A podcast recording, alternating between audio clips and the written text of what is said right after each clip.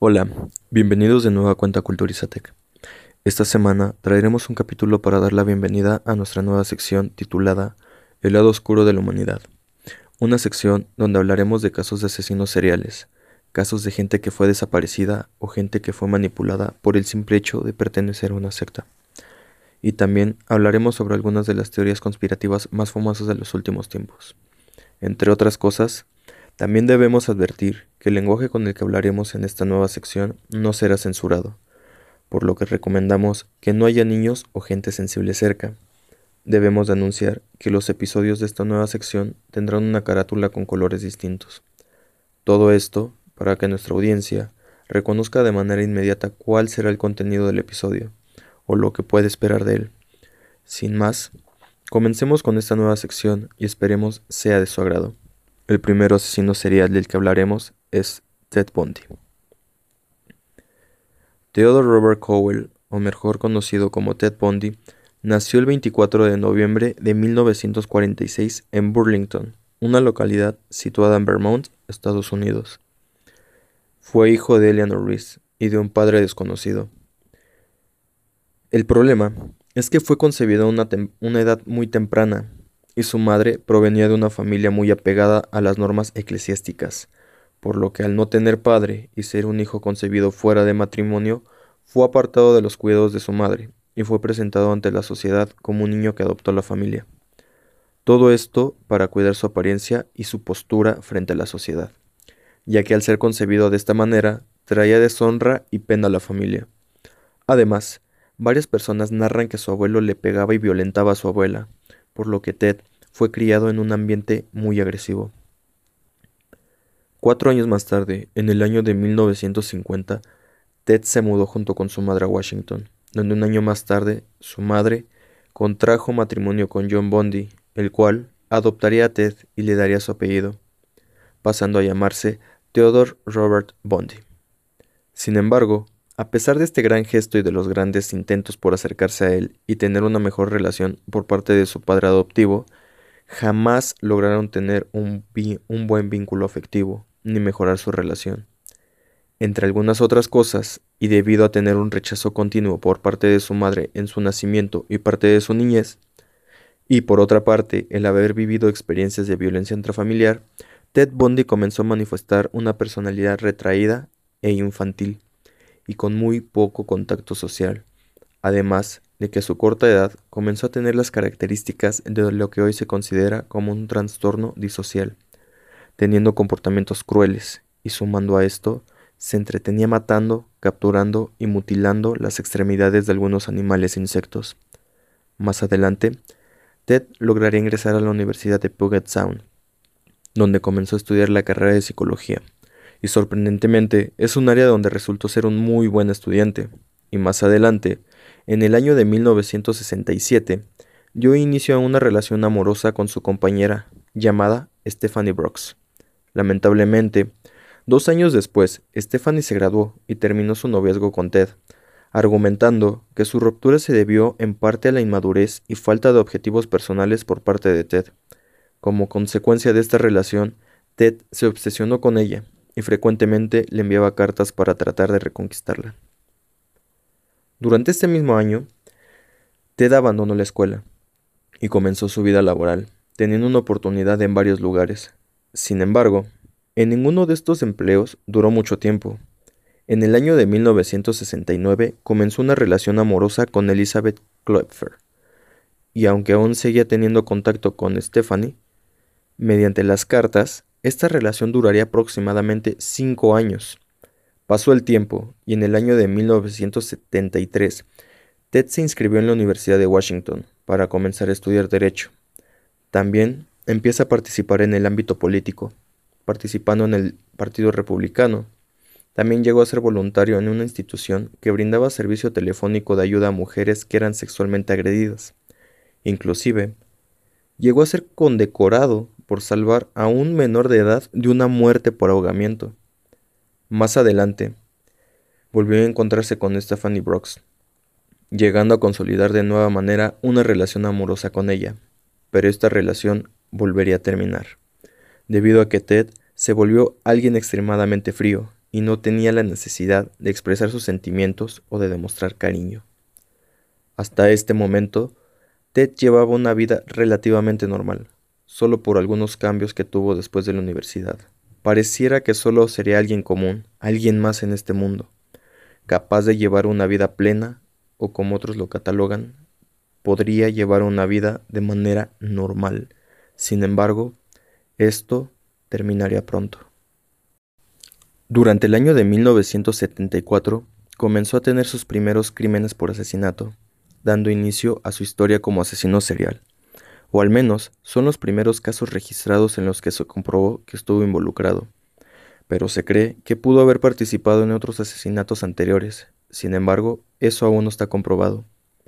Como ya lo había comentado, el 4 de enero de 1974 comenzaría la pesadilla con nombre Ted Bundy y también iniciaría su historia como asesino serial, teniendo por víctima a Johnny Lenz, compañera de universidad. Durante este primer asesinato se sabe que Ted Bundy entró a la habitación de Johnny Lenz y comenzó a golpearla con una barra de hierro. Después de que ella estuviera tirada en el suelo y a merced de Ted Bundy, comenzó a violarla, primero teniendo contacto sexual entre Ted y Johnny Lenz. Posteriormente, sin algún motivo aparente, tomó la pata de una cama para comenzar a tener contacto sexual de nueva cuenta, pero esta vez teniendo como instrumento de violación a la pata de la cama. Afortunadamente, Johnny Lenz logró sobrevivir al ataque. Sin embargo, sufriría de heridas graves y de un daño cerebral permanente. El 31 de enero del mismo año, Ted volvería a tener actividad, esta vez teniendo como víctima a su compañera Linda Ann Haley, estudiante de psicología que solo tenía 21 años de edad. Según nos narran, la policía, Bondi entró al dormitorio de Linda, la golpeó y dejó inconsciente. Después la sacó de la escuela. Lo sorprendente es que nadie notó la ausencia de la joven hasta el próximo día. A pesar de todo esto, la policía no estableció relación entre los asesinatos de Johnny Lenz y Linda Ann Haley, por lo que suspendió las investigaciones y los estudios de la escena del crimen. Un año después, los restos de Linda Ann fueron encontrados en una montaña cercana. Más adelante, durante el invierno y verano de este mismo año, desaparecieron varias universitarias y algunas madres jóvenes. Se estima que alrededor de ocho mujeres fueron asesinadas durante el periodo nocturno, hasta que Ted se dio cuenta que era igual de sencillo hacerlo durante el día. Pero esto nos lleva a una pregunta. ¿Cómo era el modus operandi de este asesino y por qué era tan sencillo llevar a cabo los crímenes durante el día? Pues este asesino, o bien Ted Bundy, se sabe que al inicio principalmente seguía a sus víctimas a su lugar de residencia y ahí mismo las acorralaba y abusaba de ellas para posteriormente estrangularlas. Sin embargo, más adelante se dio cuenta de una gran cualidad que haría a este asesino resaltar entre los demás y que le haría, de cierta forma, más sencillo su trabajo, ya que descubrió que para muchas mujeres resultaba alguien demasiado atractivo, y además contaba con un gran carisma, lo que sin duda alguna le daba una gran ventaja.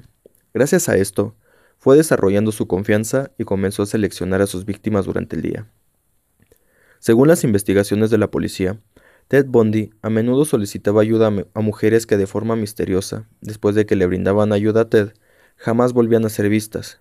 Una de las principales características que brindaban los testigos es que Ted, a menudo, iba cargando demasiados libros y aparentemente llevaba un brazo enyesado o con un cabestrillo, lo que responde a por qué las mujeres accedían a ayudarlo.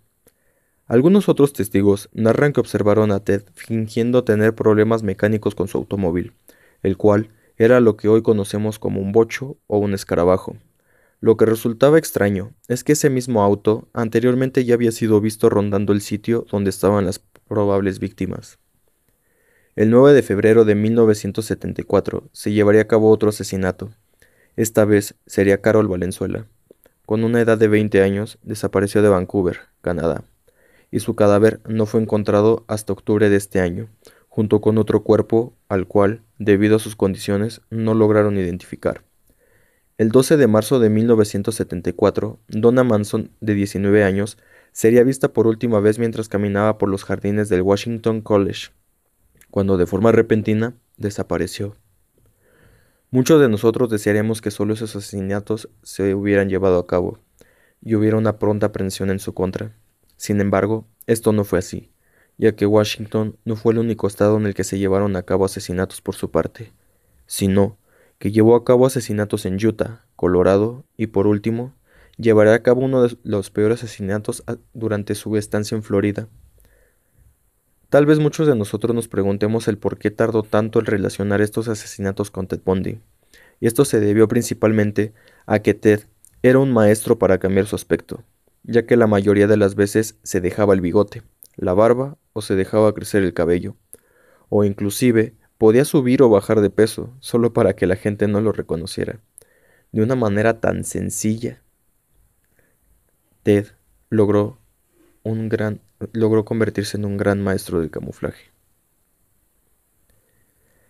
Y de esta manera no hubo forma de relacionar los crímenes, ya que a menudo las descripciones que se daban tenían como resultado el dibujo de un rostro diferente en varios asesinatos y sobre todo siempre se trasladaba entre diferentes entre diferentes estados para evitar que la policía descifrara algún patrón para saber cuál sería el próximo lugar donde atacaría. Años más tarde, este modus operandi no tendría tanto éxito. Con el paso de los años, los ataques de Ted Bundy se volvieron cada vez más erráticos y temerosos, lo que traía como consecuencia que algunas de las víctimas de Ted Bundy sobrevivieran y se convirtieran en testigos. El 16 de agosto de 1975, un oficial de la policía detuvo el auto de Ted Bundy para verificar su matrícula. Sin embargo, el sospechoso se dio a la fuga, pero más adelante logró ser detenido. La policía logró encontrar una palanca de metal, esposas, cinta y algunos otros objetos que dieron inicio a una investigación masiva, teniendo como protagonista a Ted Bundy. El 23 de febrero de 1976 comenzó el juicio de Ted Bundy por secuestro agravado, a la edad de 29 años, entró a la sala de juicios con la confianza de que no existían pruebas suficientes contra él. Sin embargo, Carol Darronch lo señaló como el hombre que intentó secuestrarla y amenazó con matarla.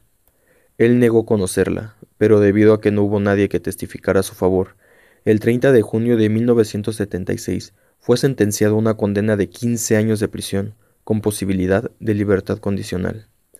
En prisión, los médicos le realizaron pruebas psicológicas y toxicológicas, teniendo como resultado que no era psicótico, drogadicto o alcohólico, y que tampoco sufría algún tipo de daño cerebral.